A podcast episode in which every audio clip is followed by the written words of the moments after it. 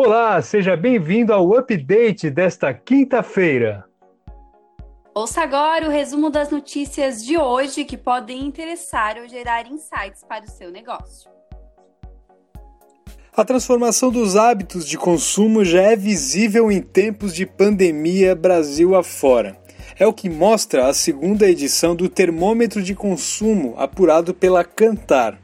O levantamento aponta que 78% dos brasileiros têm buscado sair de casa só para o necessário e estão mais preocupados com a saúde.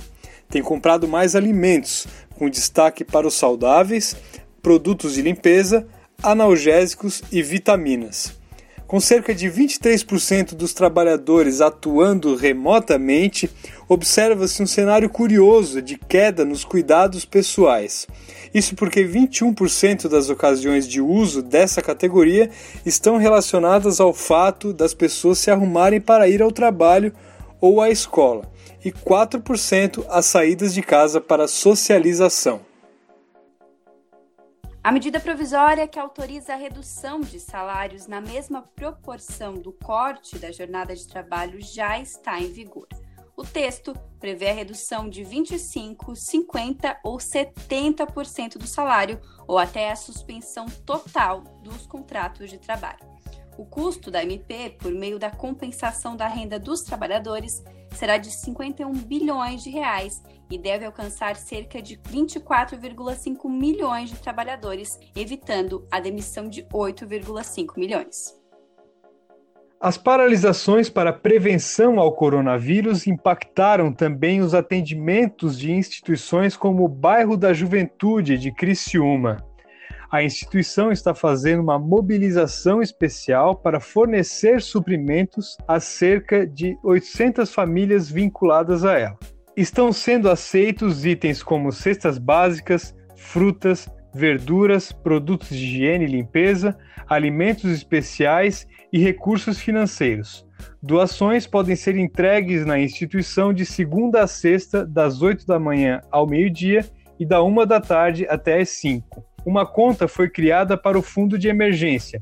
Mais informações pelo número 48996639775 ou pelo e-mail famílias@bairrodajuventude.org.br. O governo federal lançou um site em que os empresários podem encontrar todas as medidas de auxílio à economia. O site gov.br/barra Vamos Vencer será atualizado de acordo com a aprovação de novos projetos pelo Congresso e medidas provisórias. O conteúdo é dividido em categorias de comércio, serviços e indústria de grande, médio e pequeno porte. Você ouve agora o quadro Inquietudes com a jornalista e diretora da Alfa, Andressa Fabres. Abril começou e chegamos às semanas que os boletos começam a vencer. Todo mundo tem fatura para pagar, todo mundo tem dinheiro a receber. E a postura que as empresas, os empresários, os fornecedores vão adotar neste momento vai comunicar muita coisa.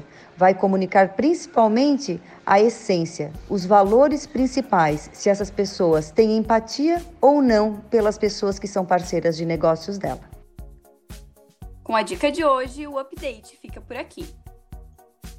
Lembrando que temos também a update em newsletter enviada aos e-mails dos clientes da Alfa. Se você não recebeu, entre em contato com a gente.